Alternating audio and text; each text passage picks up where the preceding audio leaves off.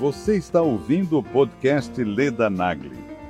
Entrevistas semanais com as personalidades mais influentes do Brasil.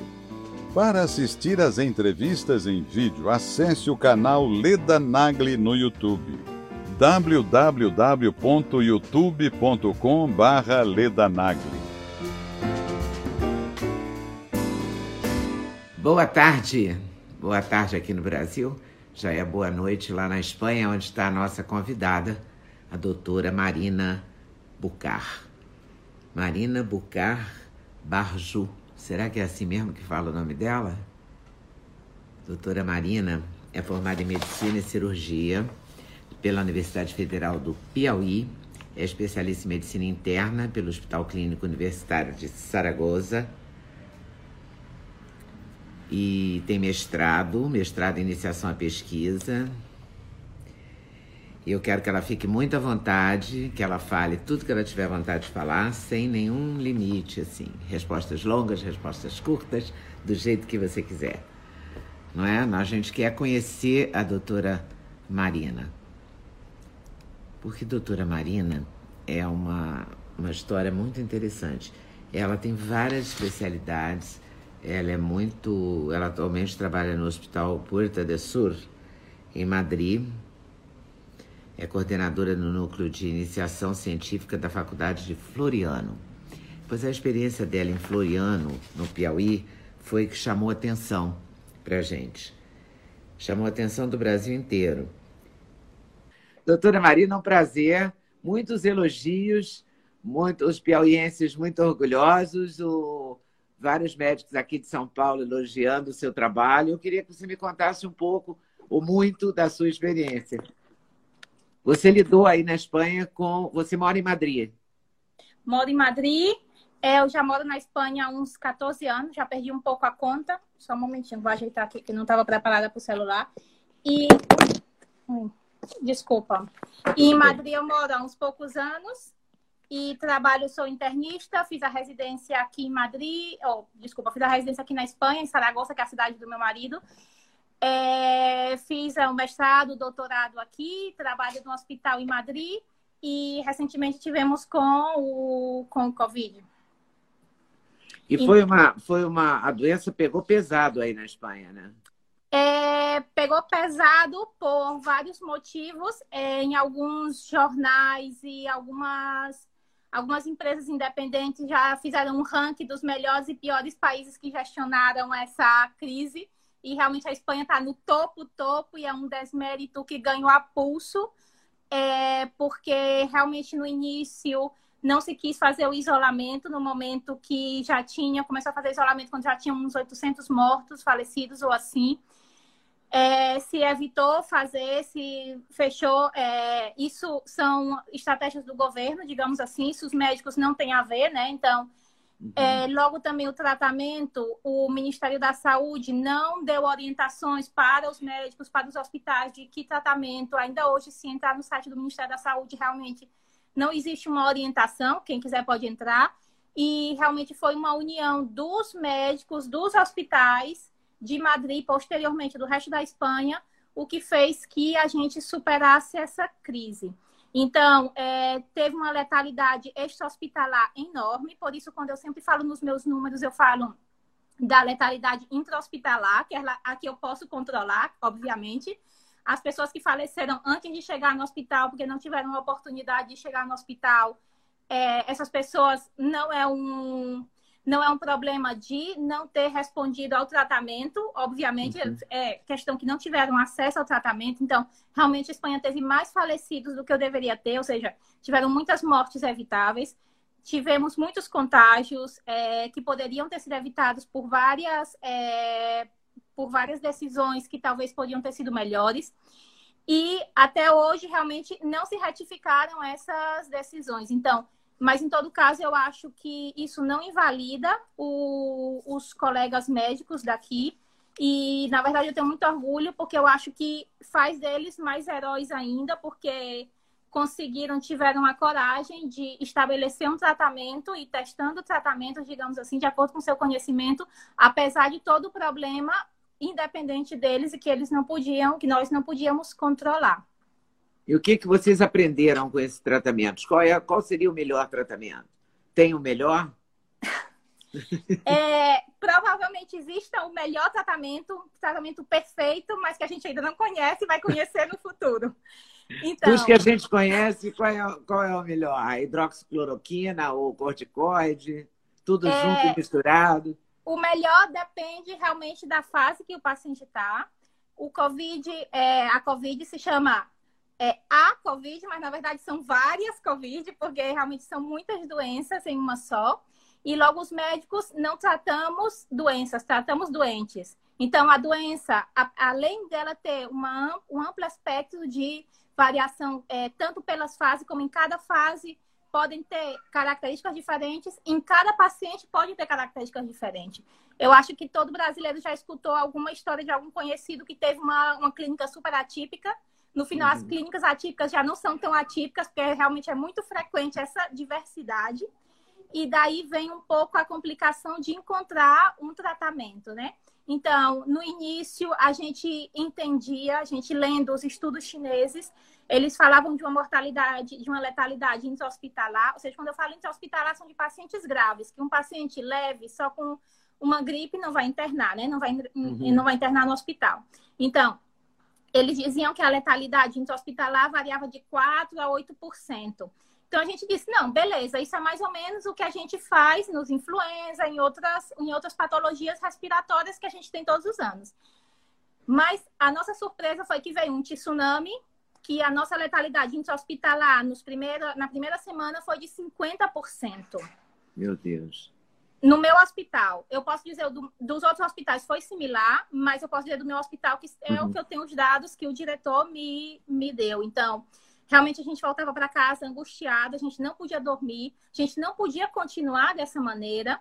É, nesse momento se tratava apenas com antibióticos, terapia de suporte, terapia das complicações que fossem tendo, é, porque realmente os estudos não diziam outra coisa, mas realmente é, quando a gente fala de uma decisão clínica, é muito importante saber que os médicos não só reproduzem resultados dos estudos, os médicos têm em conta várias coisas. Primeiro, os estudos têm que ser reproduzíveis, tem uma série de características que, para que a gente leve em conta um resultado de um estudo, né, que saiu e no outro dia vamos aplicar na nossa prática clínica, não é assim. E, e logo também é, temos em consideração o efeito de não tratar uma doença. Se o efeito de não tratar uma doença é muito grave, nesse caso 50% de letalidade, a gente tem a obrigação ética de procurar uma alternativa. Porque realmente a alternativa, principalmente de medicamentos que a gente já conhece para outras patologias, provavelmente será é, o impacto será mais benéfico ou menos maléfico que os 50% de mortalidade, de letalidade. Então, é, tendo isso em conta e o fato simples que não conseguíamos dormir, não conseguíamos continuar dessa maneira, na segunda semana começamos, os italianos também, realmente Itália e Espanha. Itália foi uma semana antes, mas era muito similar. É, começam, é, se começou a pensar, quando eu digo começamos, realmente não fui eu, porque eu sou uma a mais no departamento. Eu estou falando de pessoas sábias, com muitos anos de experiência. É, então, começamos a a estudar um pouco, a perceber o que estava acontecendo. Pouco a pouco fomos aprendendo. No início, não aprendemos todo do início. Então, nessa segunda semana, você começou a utilizar a cloroquina e, é, e o antiviral, o Caleta, que é o Lopinavir. E a nossa letalidade começou a diminuir, mas continuava de 19%. Então, é, fomos estudando um pouco mais, fomos aprendendo um pouco mais da doença. Os italianos nos ajudaram muito com as suas autópsias. E, e, eu me lembro bem do dia, a gente começou a perceber que aqueles pacientes chegavam bem, mas acontecia alguma coisa estranha que, que pioravam, sem ter uma piora pulmonar que a gente visse na, no raio-x. Teve um colapso tão grande que a gente não podia nem fazer tomografia a todos os pacientes, nem muitas coisas a todos os pacientes. Então, realmente a gente fazia mais radiografia e a gente via que não tinha um, uma piora radiográfica, mas o paciente estava horrível, a gente não sabia direito o que é, e a gente começou a perceber que eram trombos. Eram trombos estranhos, que não tinham uma clínica tão chamativa como a que a gente tem, que a gente vê nos trombos normais, digamos assim, nos trombos massivos, e eram muito periféricos, então a gente começou a perceber, e os italianos mais ou menos junto, temos que anticoagular essas pessoas. Mais ou menos ao mesmo tempo, é, os italianos começaram a testar os corticoides nos, nos pacientes mais graves. Realmente se testavam os pacientes mais graves, pelo que eu disse antes. Se sem tratamento morrem 90%, qualquer tratamento que eu faça é difícil que tenha uma piora dessa estatística, né? Então, é, começaram a tratar esses pacientes mais graves e perceberam que ia melhor. Então, é, trocando informações, que a troca de informações nesse momento, o ideal na medicina são os estudos randomizados, controlados, ninguém tem dúvida disso. Mas, Mas não, não, havia tempo para eles, né? Não havia tempo e realmente estudos randomizados de três meses, a gente viu que todos que saíram até agora realmente têm suas limitações metodológicas. Tem coisas boas, obviamente, como o do corticoide que saiu agora, e agradeço a Deus, a quem for, aos cientistas que publicaram, porque realmente ratifica o que a gente já pensava mas é, realmente tem as suas limitações, porque quem vê Covid sabe que a gente não pode botar a mesma dose de corticóide para um senhor que tem 15% do pulmão afetado que um que tem 90%, com nódulos, que já não é vidro fosco. Então, é, realmente existe uma variação que o estudo randomizado rápido não consegue ver isso. Então, é, existe muita essa informação informal, digamos assim. E eu me lembro bem que chegou no meu celular uma, um print de uma, de uma rede social de um colega espanhol é, falando que os espanhóis, os italianos tinham feito uma. Chegou no dia 4 de abril, que os espanhóis tinham feito autópsias e davam o resultado antes da, da impressão, né? E ele colocou no Instagram dele. E isso para a gente foi uma maravilha, porque realmente a gente disse, tá certo, entre isso e o que a gente viu dos TEPs, vamos começar heparina todo mundo, junto com o corticoide. Explica só um pouquinho mais para mim esse, a importância desse, desse Instagram. Ele dizia o que mesmo? O que ele dizia era, amigos, o meu colega italiano, é, fulanito de tal, vai é, fez umas autópsias e encontrou que nos, nos pulmões dos pacientes que faleceram tinham trombos, tinha membrana tinha, tinha muita é, tinha muita consequência de inflamação. E, e esse estudo é, foi sair no final de abril, eu acho que é do dia 27 ou 28 de abril que foi publicado. Então, o que aconteceu? Se os italianos não tivessem avisado para a gente vocês ganharam 22 esperado, dias, 24 dias foi, aí. Né? Isso, foram 24 dias que a gente salvou vidas. Então, uhum. é, os estudos são importantes, obviamente, porque a conduta claro. clínica realmente formal tem que sair de estudos, isso ninguém nega e eu nunca neguei isso. Mas existe uma informação é, informal que tem que fluir nesse momento, porque realmente vai ajudar a salvar vidas. É uma coisa que a gente já viu aqui, e os espanhóis tivemos muita humildade de aprender dos italianos e dos chineses algumas coisas. Então, quando a gente começou o corticóide, heparina, a letalidade baixou a 1%. Olha que maravilha. E a gente ainda não tinha chegado no pico, estava justo no pico, porque muita gente diz, ah, já não falecia mais porque já não tinha pacientes. Não. É 1% dos que ingressavam. Então, 1% é uhum. é 1%, independente que seja de 20, de 50 ou de mil. É. Mas é, realmente foi nessa época do pico. E, e às vezes também as pessoas comparam. Ah, 1% é a letalidade que a gente tem. Então, eu gostaria de esclarecer um pouquinho isso, porque os números, às vezes, podem ser, apesar de verdadeiros, podem não expressar a realidade. E me explico. A gente tem que saber se o número que, a, que o colega está falando é, é equivalente ao mesmo cenário do número ao que ele está comparando. Por exemplo, na letalidade. A letalidade intra-hospitalar, eu vou explicar assim muito resumido. A letalidade intra-hospitalar significa que é uma letalidade entre os pacientes moderados a graves. Lembrar que no Covid só 30%, 20 a 30% evoluem para formas moderadas uhum. graves. Então, 1% desses 20%. De 30%. De 30%. Então, e é, no Brasil, eu sei de cidades que têm letalidade de 1% geral, mas de cidades que têm letalidade de 10% de pacientes diagnosticados. Então, é, eu só queria fazer uns números para que as pessoas entendam é, se são 100 mil pacientes diagnosticados, 70 mil seriam leves e 30 mil seria moderado é. graves, que seriam equivalente a, a, ao dado que eu estou dando, digamos assim. 10% desses 30 mil, porque realmente ninguém com quadro leve morre, 10% desses 30 mil É... Oi, desculpa. É 10% dos 100 mil, que é o global, vão ser hum. é, 10 mil, não? 10 mil. Então, é... quanto é 10 mil desses 30 mil? Porque só vai falecer os 100 mil, não? Então, são 33,3% dos pacientes moderados graves estão falecendo em algumas cidades brasileiras. Isso é um, é um, é um número altíssimo porque eu ainda não conheço nenhum estudo de nem quando a gente não utilizava corticoide que falecia essa quantidade de pessoas. Então, realmente é algo que tem que preocupar a comunidade científica, mas não preocupar de dizer, é, como não tem saída, eu vou para casa e vou esperar que saia algum resultado. Então, é, disso eu queria citar o Dr. Sabri, que é uma pessoa que eu admiro muito, foi meu professor na Federal e ele sabe muito de medicina baseada em evidências e nos, nas últimas semanas ele revisou um pouquinho é, quando não se necessita de uma evidência de estudos randomizados para iniciar um tratamento. Então, é, quando a gente tem, eu vou ler para aqui, porque eu não sou tão inteligente quanto ele. da onde é ele? Ele é de Teresina. Eu não sei onde ele nasceu, mas ele, eu conheci Nossa, ele, ele mora em tá Teresina. Teresina. Tá. Então, é, quando existem diferenças grandes na frequência dos desfechos, ou seja, nesse caso, de 50% passou a 1%, é uma diferença muito grande que não hum. pode ser esquecida.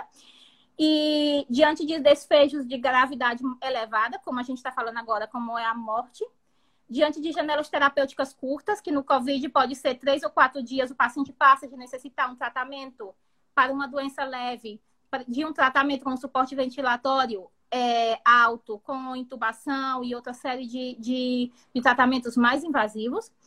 Diante é, da primeira alternativa terapêutica, diante da última te opção terapêutica e diante. É, bueno, essas outras são menos importantes.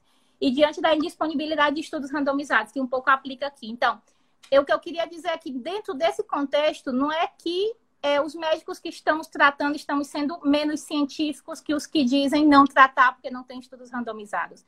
É, isso eu falo um pouco porque é, é um pouco um desrespeito, tanto para os meus colegas espanhóis como para os italianos, que, que, que para o médico não é fácil tratar um paciente na incerteza. O melhor para o médico é pegar na internet uma claro. guia clínica, botar o seu paciente naquele quadradinho e seguir as setas do que tem que fazer e dizer, eu fiz o que eu tinha que fazer, o que estava estabelecido. Para o médico não é fácil o que a gente está fazendo. É um desrespeito também aos colegas brasileiros que estão lutando e tratando os pacientes, apesar de serem chamados de poucos científicos, de piores médicos. Então, é, não estamos atuando sem ciência, sim que estamos atuando é, com a ciência que temos no momento, e, e não estamos sendo antiéticos, porque realmente existe uma justificativa científica para o que estamos, a, para o que estamos fazendo. Então, isso é importante porque realmente está tendo muitos problemas, companheiros que estão tendo a sua carreira é, acadêmica e profissional denegrida por, por isso e realmente eles estão sendo muito fortes de continuar fazendo o que acreditam que a consciência manda, apesar de tudo isso. E o, o protocolo que se adequou melhor na diminuição da letalidade ou da, morta, da mortalidade é com hidroxicloroquina? Assim. Ou é... depende de cada caso? Isso é nos casos leves, é, a hidroxicloroquina, a, é, hoje em dia se sabe que a hidroxicloroquina é melhor para os casos leves, ou seja, na primeira fase, o protagonista é no bem. primeiro, ou segundo dia da doença, é isso? Os primeiros cinco dias, mais ou menos. Tá. É, onde, quando não tem inflamação, o, a protagonista é a cloroquina. Existem outros tratamentos também, como a azitromicina, mas a azitromicina não existe nenhum estudo no mundo hoje que eu conheça da azitromicina sozinha para o Covid. Então, uhum. o médico que dá azitromicina sozinha também não está sendo mais científico do que o que dá a hidroxicloroquina, ao contrário. É, então, ela está sempre associada às ela, Todos os estudos é, foram associados. E também outro protagonista seria, é, que está surgindo agora, seria a, a ivermectina e também o zinco e a vitamina D. Aqui não utilizamos ivermectina, zinco nem vitamina D, mas pelo não, fato de não utilizar. Vocês não, não porque, usam? Não, porque na, a gente nunca usou. Porque na época a gente estava satisfeito com o resultado da cloroquina Basicamente é uhum. é isso. A gente estava satisfeito com o que a gente tinha e realmente a gente tinha problemas. A gente ainda tem problemas muito maiores na segunda fase da doença, que ainda é muito desconhecida. Então, resolvemos dizer, da primeira fase, tranquilo, já sabemos, não vamos procurar nada mais para substituir a cloroquina, que já está tranquilo, e vamos. É... Investir na segunda fase. Investir na segunda fase. Mas Porque por isso eu não. Mesmo. Isso, mas por isso eu não desmereço a ivermectina, não conheço, uhum. mas sei que tem estudos e tem resultados muito bons, então ela também é, vai ser protagonista da primeira fase. Na segunda fase, é uma fase inflamatória que é mais complicada. É, classicamente, mano, classicamente, dois meses, há dois meses, né, se acreditava só que era inflamatória, mas já existem estudos em autópsia também que em alguns órgãos, como o sistema nervoso e como o sistema, é, os rins, é, o, o parênquima renal, não existe tanta inflamação. O que existe mais, principalmente no rim, o que existe mais é uma invasão viral. Então, nessa fase, é provável, eu digo que é provável porque ainda não sabemos, que além da inflamação, tenha também um componente viral. E é tanto que no último mês, nos protocolos, se acrescentou o Redensivir, que é um antiviral, para pacientes graves, que continuavam graves, apesar do tratamento da fase inflamatória, porque se entende que, além da inflamação, tem uma carga viral importante nesse paciente.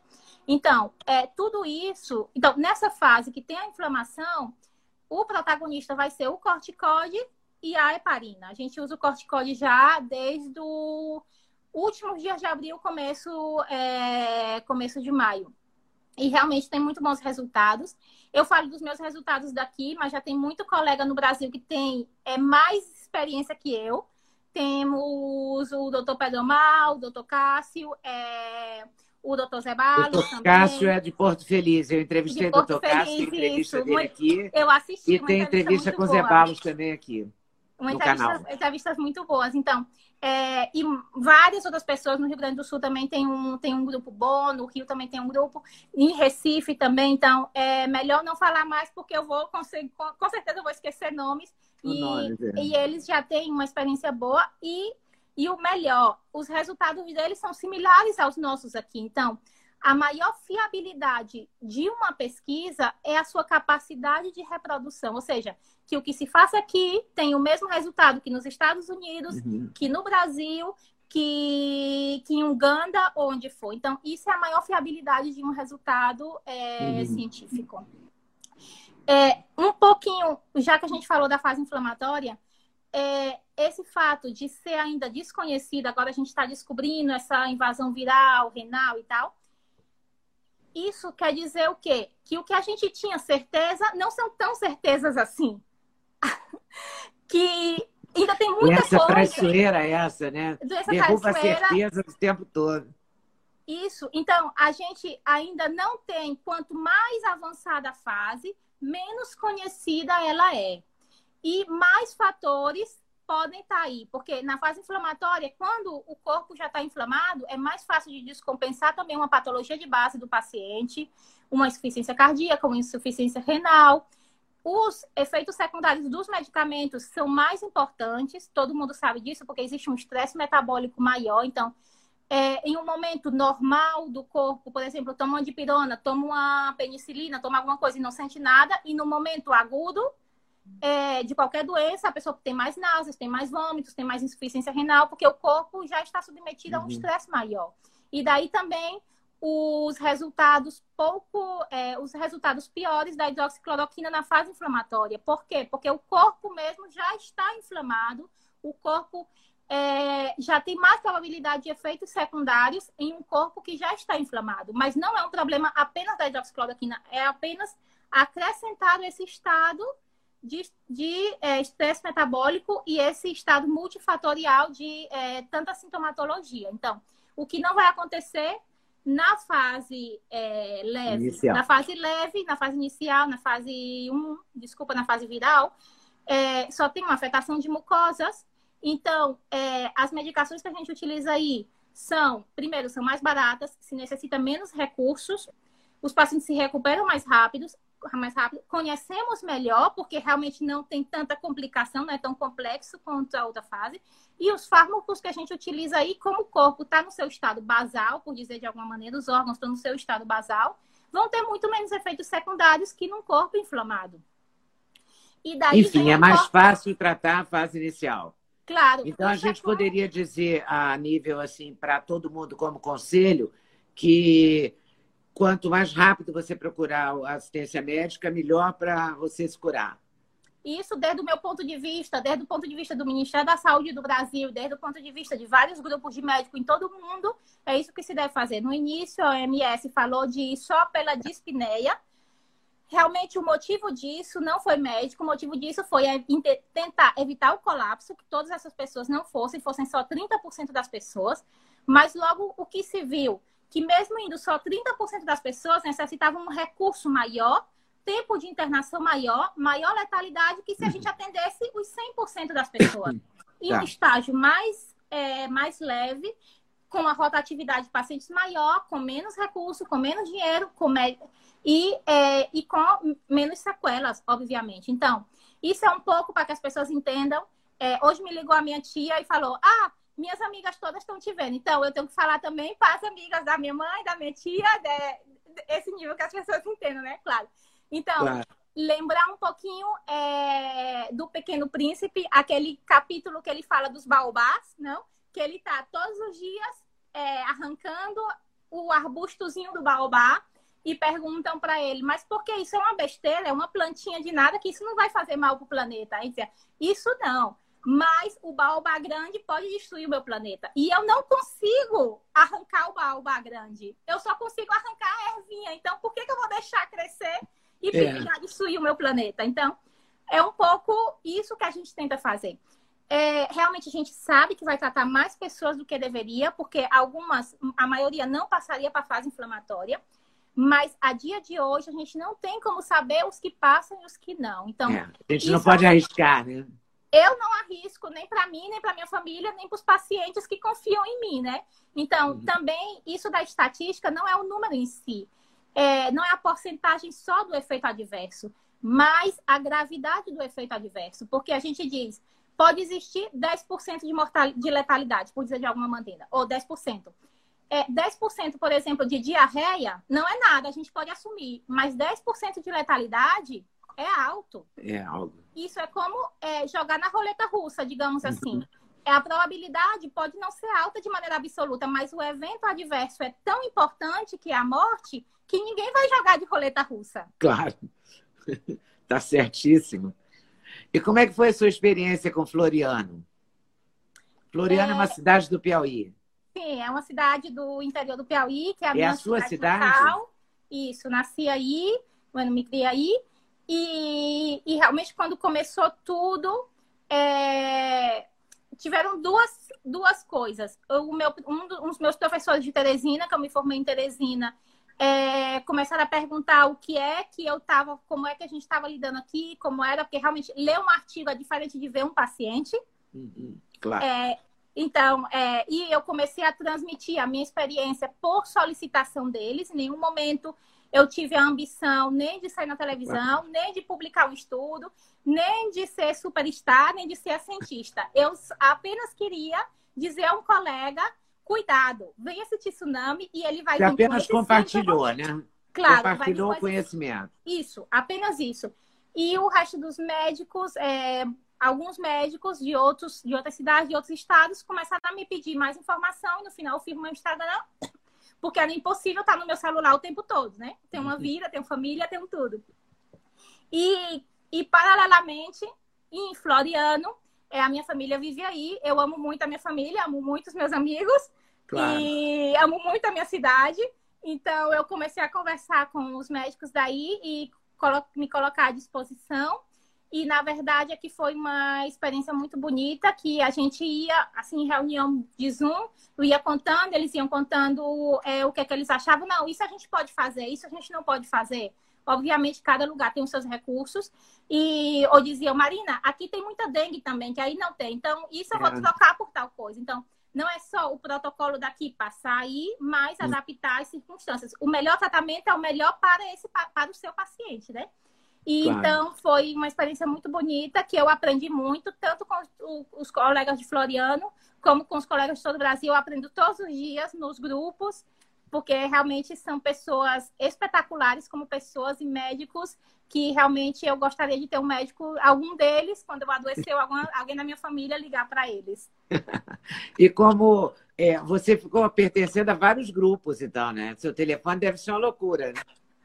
Eu peço até desculpa aqui, porque realmente eu não respondo muitas mensagens de Instagram já. E nem, é, nem do Instagram, nem do meu, do meu celular. Muitas vezes eu não respondo, porque eu continuo trabalhando no hospital aqui, eu dou aula na faculdade daqui, eu sou coordenadora de, do, do núcleo de iniciação científica da faculdade da minha cidade.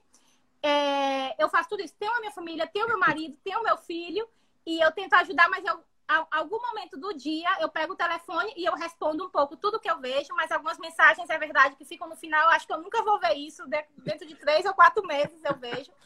E eu peço desculpas aqui agora às pessoas, mas realmente eu não posso. Meu marido, ele, quando eu chego do hospital, ele diz, fica no celular meia hora. Depois da meia hora, ele bota o celular numa gaveta e só tira depois do jantar para outra meia horinha, porque senão estava sendo impossível. Ele tá certo, né? Porque senão ele perde você nessa história. Nunca mais ele te encontra dentro de casa.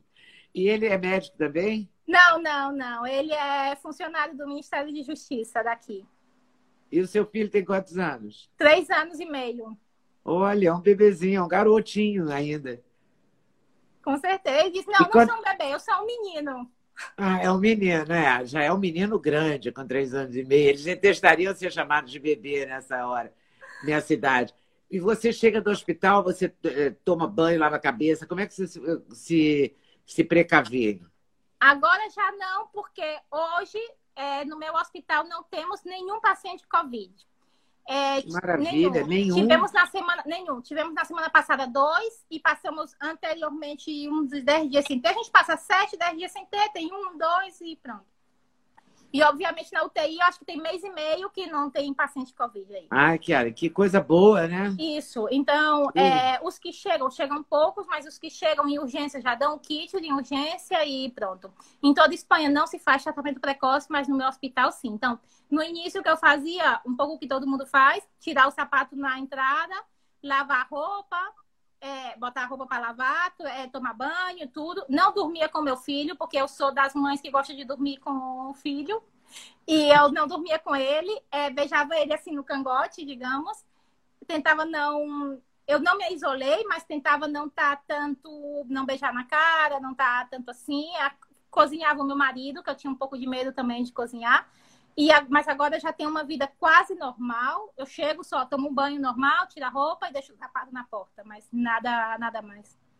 Que alívio, né? E você Sim. ficou um tempo sem dormir, deve ter dado uma, uma dificuldade de dormir também, né?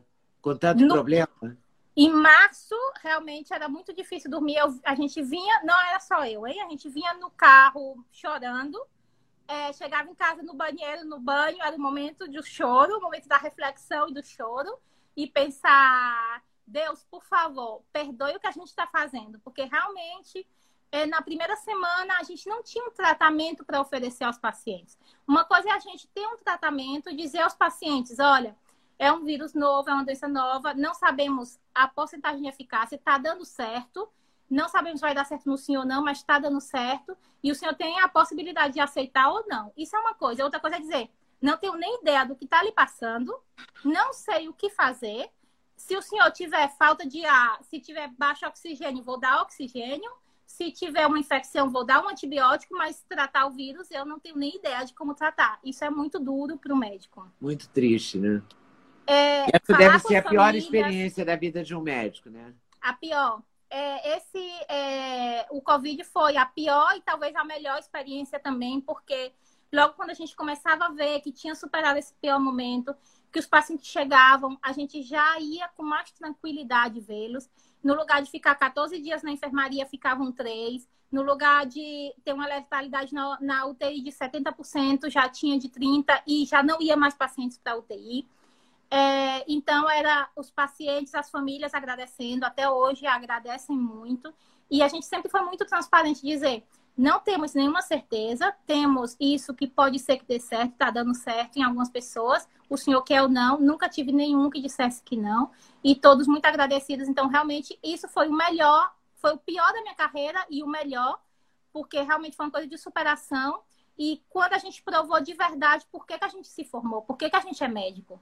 A gente é médico, a gente não é só reprodutor de estudos, a gente não é só é, reprodutor técnico que viu um, o professor fazendo uma coisa e repete uhum. o que uhum. fez, não. A gente estudou, a gente tem base, a gente tem base farmaco, é, farmacológicas, fisiopatológicas, é, tem a nossa experiência nos nossos doentes, tem o companheirismo, que um hematologista ele sabe muito de coagulação e pode falar da heparina tem um imunologista, tem um infectologista, tem um intensivista, tem um cardiologista. Essa união, esse compartilhamento, esse crescimento, tanto humano como profissional, é, isso o Covid veio para mostrar quem é médico de verdade e, e quem é técnico, eu acho. E veio também para pisotear um pouco a vaidade, né? Porque todo mundo é importante, né? O imunologista, o hepatologista, o clínico, todo mundo tem a mesma importância, todo mundo pode colaborar, né? Com que certeza. É uma coisa difícil hoje em dia. A gente vive um tempo de muitas vaidades, né? Então foi muito legal essa experiência nesse sentido também, né? Aprendemos Humanamente tanto, falando, né? Com certeza, aprendemos muito dos, dos colegas. É, e o que a senhora disse, conhecemos o conhecimento dos colegas, que nem sempre a gente vê. E eu falo dos médicos, é, radiologistas também, eu falo dos médicos, mas também outros profissionais não médicos. É, no Amapá tem, uma, tem um exemplo do enfermeiro, que foi o enfermeiro que tinha maior conhecimento da ivermectina e ensinou aos outros Olha. colegas, aos médicos também. Então, realmente são coisas muito bonitas. Que barato, hein? O enfermeiro conhecer. Essa ivermectina, as pessoas aqui no Brasil estão falando em usar preventivamente. Tem gente tomando e tal. Você aconselha? É, como tratamento profilático, não existe ainda um consenso. Existem muitos países que estão fazendo. É, o que eu mais conheço é com a cloroquina. Se pode fazer profilático com a cloroquina e com a ivermectina, e até com os dois juntos. Existem vários esquemas profiláticos. Isso, é, para os profissionais de saúde, eu acho que deve ser perguntado, oferecido e cada profissional que utilize. Existe uma proposta também de dar aos pacientes de risco como preventivo, digamos assim, e aos contactantes do, é, do caso, digamos, quando não se pode isolar o caso. O típico, é, pessoas que moram oito em uma casa de 30 metros quadrados com dois quartos. Como eu posso dizer para essa pessoa, fique isolado num quarto só para você? Então, realmente, as propostas são essas. É, profissionais de saúde, policiais, gente que está muito em contato assim, com, outras, é, com outras pessoas, e pessoas de risco e contactantes. Não temos ainda, mas eu acho que é válido. Vamos, mal não faz, se não existe uma contraindicação, realmente poderia ser, ser válido. Dessa, desses medicamentos, a ivermectina é que tem menos contraindicação, porque tudo tem contraindicação, né? Se a gente lê a bula, sai correndo, né? É, a ivermectina é a que tem menos, se comparada com a cloroquina, com outras coisas?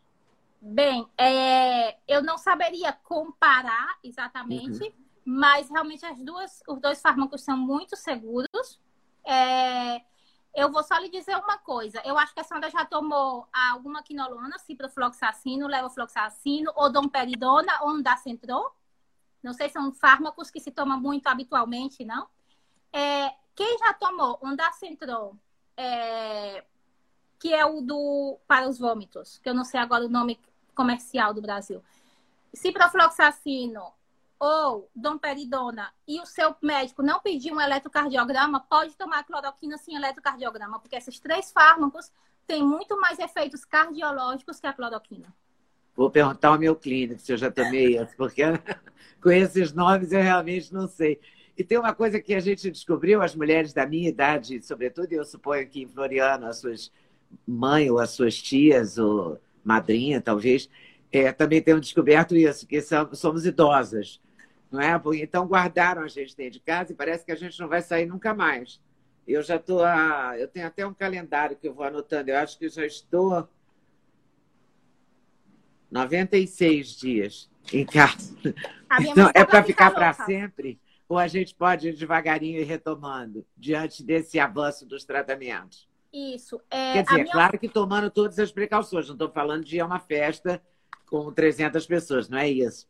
Mas, sei lá, ver os netos e ver o filho mais vezes, essas coisas que machucam a gente, né? Ser não ser poder... humano, não? Ser sociável, um ser humano sociável. É.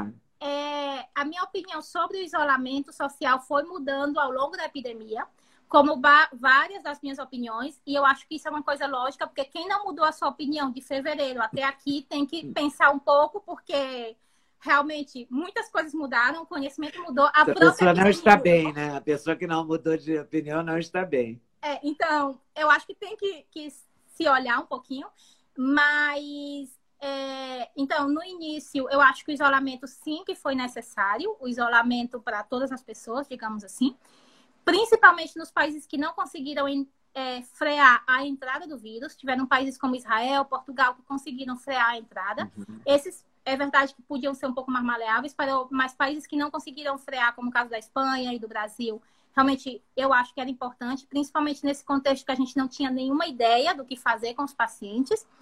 E para dar um tempo, digamos assim, como numa guerra, quando a gente vai para a trincheira, a gente vai, se esconde um pouquinho, se uhum. reorganiza e volta a atacar, não? Então, mas agora, com tudo isso, com tudo passado, que que realmente a gente já tem um conhecimento maior do vírus, a gente sabe tratar, a gente pode tratar nas fases leves. Eu acho que já sim que eu acho que o isolamento já não tem sentido nesse momento, porque estamos vendo, pelo menos, é, não digo isso de abrir, porque logo as pessoas pegam o que a gente diz e deturpam, não? Uhum. Um, tem que ter um distanciamento e mas não um isolamento completo, eu acho. Eu não sou epidemiologista, mas meu ponto de vista, até porque o que a gente está começando a ver são todas as consequências do isolamento. Realmente, parar a economia, parar a vida, é, toda essa vida social das pessoas, um mês, dois meses, eu, eu volto a dizer que eu, se fosse hoje, eu continuaria indicando naquele momento, mas passado isso, já as consequências são muito maiores que o benefício. Uhum porque a gente está vendo uma taxa de suicídios maior. Agora, a, a ala que mais pacientes tem que estar tá colapsada é a ala de psiquiatria do meu hospital. Muitas pessoas com crises psicóticas, não só pacientes que já tinham uma doença mental antes, mas pessoas que antes eram livres de doença mental e começaram a ter crises psicóticas. Meu Deus! Estamos vendo as crianças com regressão. Meu filho mesmo teve uma regressão, voltou para a fralda, mas não é só o caso do meu filho é, várias crianças com regressão também, as pediatras falam. É, as pessoas estão muito nervosas, já nem sequer se cumprimentam, chegam no hospital com uma patologia banal e já pedem mil provas pensando que vão morrer, sabe? Tem uma neurose aí coletiva. E a economia não, não resta dúvidas, a parte social, a gente tem pessoas em casa que estão em casa isoladas com seu maltratador, que isso é uma coisa que não é um problema do vírus. Eu acho que é uma coisa que a sociedade tem que parar um pouco para pensar que coisas que a gente assumiu como normal e que a gente fechou os olhos, agora a gente tinha que realmente dizer isso não pode acontecer, não podemos deixar isso acontecer. É, os suicídios são tanto por problemas psicológicos como por problemas econômicos. econômicos. E não sabemos se isso vai voltar. Aí tem pessoas que dizem que é uma curva em V, ou seja, que vai descer e vai voltar a subir, mas outros dizem que vai ser em L, ou seja, vai ficar aí embaixo já 15, 20 anos. Então, eu acho que com o conhecimento que temos e com os efeitos secundários que estamos vendo, eu acho que já é hora de realmente abrir. E mais que nada que o isolamento não se viu tão é, eficaz quanto a gente pensava no início. E você acredita no uso da máscara? Isso é uma coisa que eu vou lhe ser muito sincera, eu nunca tive muito tempo de ler exatamente os números e tudo isso. É, sim que usamos, sim que eu acho que os profissionais de saúde no hospital sim que devem usar. E, e fora, eu ainda não sei, mas até, até que eu saiba, eu acho que menos de dois metros sim que deveria usar máscara. Agora, fica aquela questão: pessoas com que a gente convive todos os dias, vale a pena a gente estar de máscara com essas pessoas se a gente está convivendo todos os dias com ela? Uhum. Isso sim que Aí não. não. Aí não. O, os problemas psicológicos, o medo, a, os noticiários dando número de mortes, tudo isso também influencia muito, né? Faz as pessoas ficarem muito entristecidas, né? E a gente tem notícia de muita crise, de, muita síndrome do pânico, muita coisa desse tipo, né? A gente vai ter que retomar esse o chamado novo normal de alguma forma, né? Temos, porque... Você aí também as pessoas com muito medo?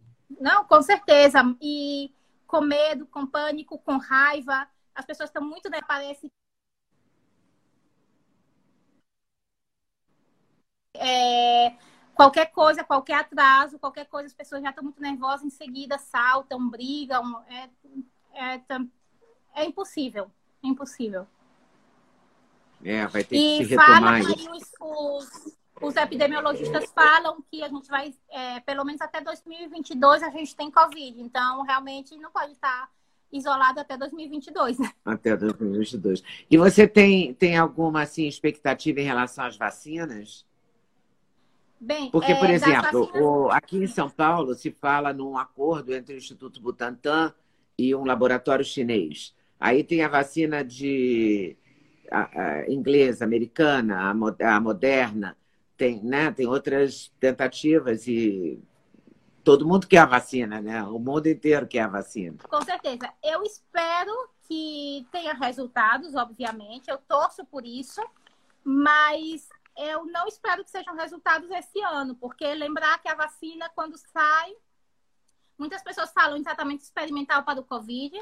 Hoje em dia, todo o tratamento que a gente dá para o Covid não é experimental, é só off-label. Um tratamento experimental é que a gente não sabe as consequências que vai ter no corpo.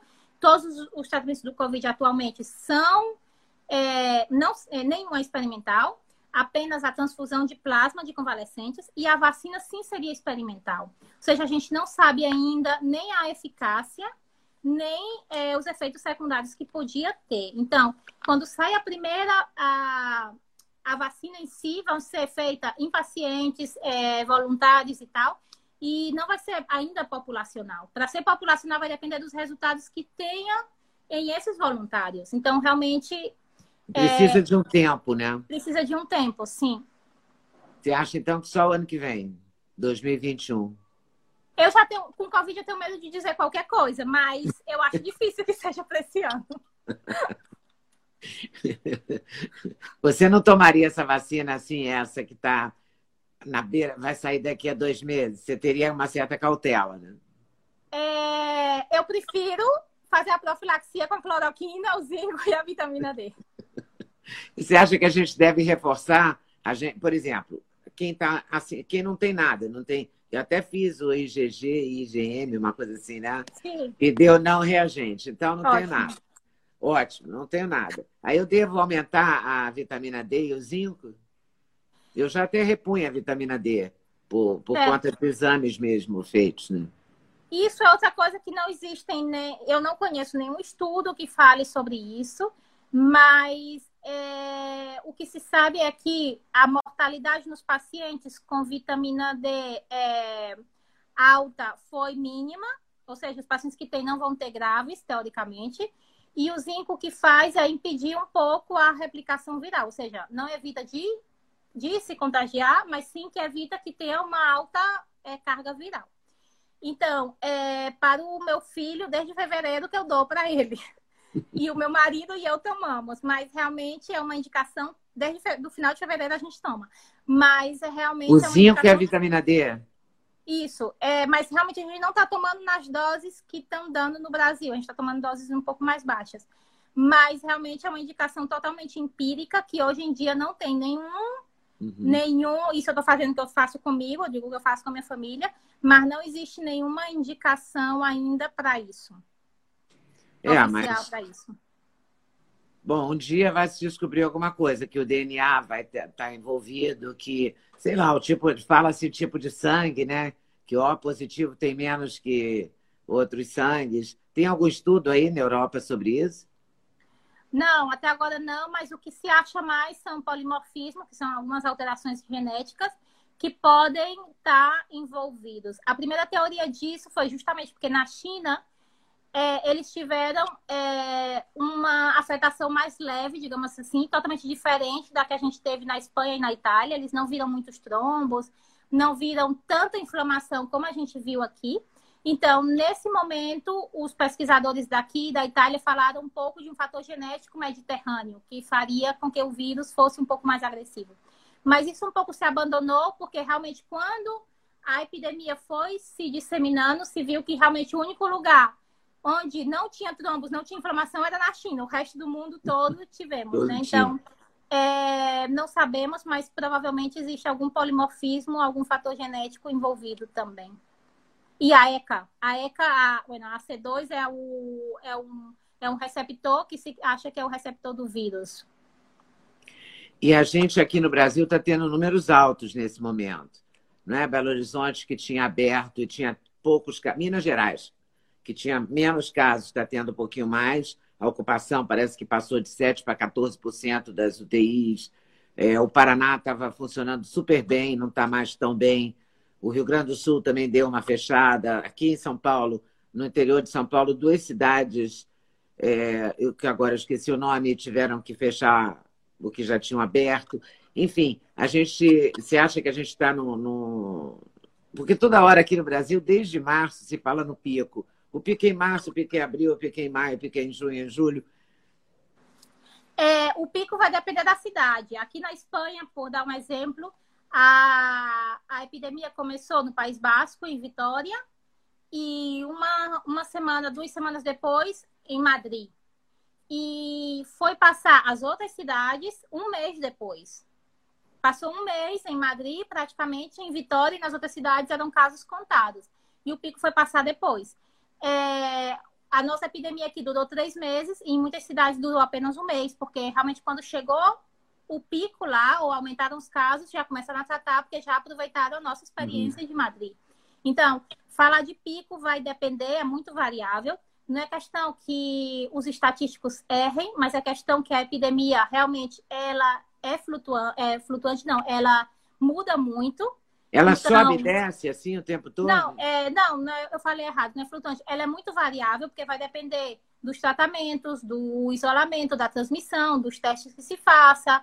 É, vai, vai depender de muitas coisas, vai depender de onde começou, né? A mesma coisa, por exemplo, a epidemia em Manaus ou em Belém, que começou muito antes que em Teresina, por exemplo, que o pico lá chegou antes e agora eles já estão é, descendo, descendo, que nas outras cidades. Então, se vai falar em pico em Brasil, no Brasil, muitos meses, porque é. o Brasil é muito grande e muito realmente grande. no Rio Grande do Sul, por exemplo, está começando agora a doença. Então, o pico para eles vai demorar ainda um pouco. Ah, ainda vai vir, então. Claro, para eles, provavelmente sim. Ainda vai ter o inverno, né? Que, tá che... que começa Eles hoje, estão preocupados por isso, sim. Começa hoje ou amanhã o inverno. E lá no sul é real o inverno, né? Aqui em São Paulo também. No Rio já é diferente. O inverno já é de vez em quando. Né? Durante o inverno, um dia ou outro. Mas aqui em São Paulo é frio mesmo e o sul muito mais, né? Paraná, Curitiba, isso, Santa Catarina. Eles estão preocupados com o inverno, vamos ver. É, eu acho que depende um pouco da reação realmente eles têm um problema do frio, do inverno, mas eles têm a vantagem, entre aspas, de poderem aproveitar toda a experiência dos outros estados que tiveram outros e dos outros países. E dos outros países. Isso vai acontecer um pouco com o que eu falei dos outros estados daqui da Espanha também, que realmente a epidemia foi muito mais curta que para a gente em Madrid. Bom, agora você já está dormindo, já está saindo, já está vivendo a sua vida quase normal? Agora já estamos com uma vida quase normal. Em Madrid estamos em fase 3. É, estamos em fase 3 porque realmente o governo, nas suas decisões, é, ponderou fazer isso, mas realmente nem tem muita lógica. Já podíamos estar é, em vida já a nova normalidade. E mas os colégios, eu só vou ter vida normal quando começarem os colégios. mas, mas isso, meu e tem previsão? Tem previsão? Primeiro de julho, se não mudarem de parecer. É, é pelo também... menos as creches, que o meu filho ainda está em creche. Mas. Aqui, as creches também voltam primeiro de julho? Vai ser a única que vai voltar, vão ser as creches. Ah, é? O, aqui aqui teve, tivemos problemas também políticos, né? O remédio ficou muito politizado e tal, mas os médicos estão tomando as atitudes, né? Como você vê, o doutor Cássio, que é prefeito, teve uma experiência muito boa em Porto Feliz. Né? O doutor Zebalo está tendo uma experiência também muito boa passou para o Pará, né, para as doutoras do Pará. Vamos caminhando, né? E torcendo e rezando. E sobretudo. E estudando. Estudando e, sobretudo, corrigindo com o aumento, a partir do momento que a gente vê que o que a gente fez ontem, é, que existe uma coisa melhor hoje do que o que a gente fez ontem, não tem problema nenhum em retificar. Eu cansei de entrar. No primeiro dia dos meus pacientes, eu sempre tinha a conversa. Era, senhor fulanito de tal, sou fulana de tal, vou lhe tratar. É, hoje, na evidência de hoje, o melhor tratamento para o senhor que eu indico é tal. Se o senhor me der autorização, começamos. Mas pode ser que ao longo do, da internação eu ou retire essa medicação ou coloque outras, porque realmente vai mudando. E acontecia de um dia dizer, eu me lembro bem de uma paciente autoimune, eu dizer no primeiro dia, senhora, vou lhe tirar a azatioprina porque realmente tá com fica com baixo, que é uma, uma medicação que baixa a imunidade. Porque vai, baixa a imunidade e pode ser e é pior para o vírus. Dois dias depois eu volto a dar azatioprina porque se havia se tinha visto que os pacientes imunodeprimidos tinham menos inflamação. Então eu cheguei nela e disse: "Senhora, saiu uma saiu uma outra indicação, então e ela agradecidíssima de ter um médico que estava lendo todos os dias, que estava preocupada por ela, que estava. Eles não veem uma coisa como que a gente é irresponsável. Os pacientes, o que eles veem é a nossa preocupação por ajudá-los e ver os resultados. E realmente os resultados são bons. Não digo que são perfeitos, mas são bons. São, são melhores do que não tratar. Com certeza. Doutora Marina, muito obrigada pela sua atenção, pela sua disponibilidade de compartilhar o conhecimento e por permanecer essa, esse tempo aí. Eu sei que seu tempo deve ser preciosíssimo, né? Mas num sábado, então. Mas muito obrigada mesmo. Eu que entrevista. agradeço. É, eu agradeço a oportunidade. Eu lhe via de criança com a minha mãe. Quer dizer, a minha mãe via o programa e eu estava por aí brincando. E aí você estava por ali. Coisa, né? Nessa época não tínhamos YouTube. E, e sempre a minha mãe é uma admiradora. Oh, muito obrigada.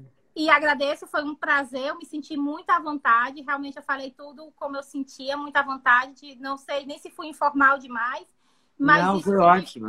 Que, que realmente é, eu lhe agradeço porque realmente eu me senti muito à vontade. Obrigada. Que bom, obrigada muito obrigada. Eu adorei que você tenha aceito, adorei conhecer você e saber da sua experiência. Muito, muito obrigada. Obrigada. E dá um abraço para sua mãe.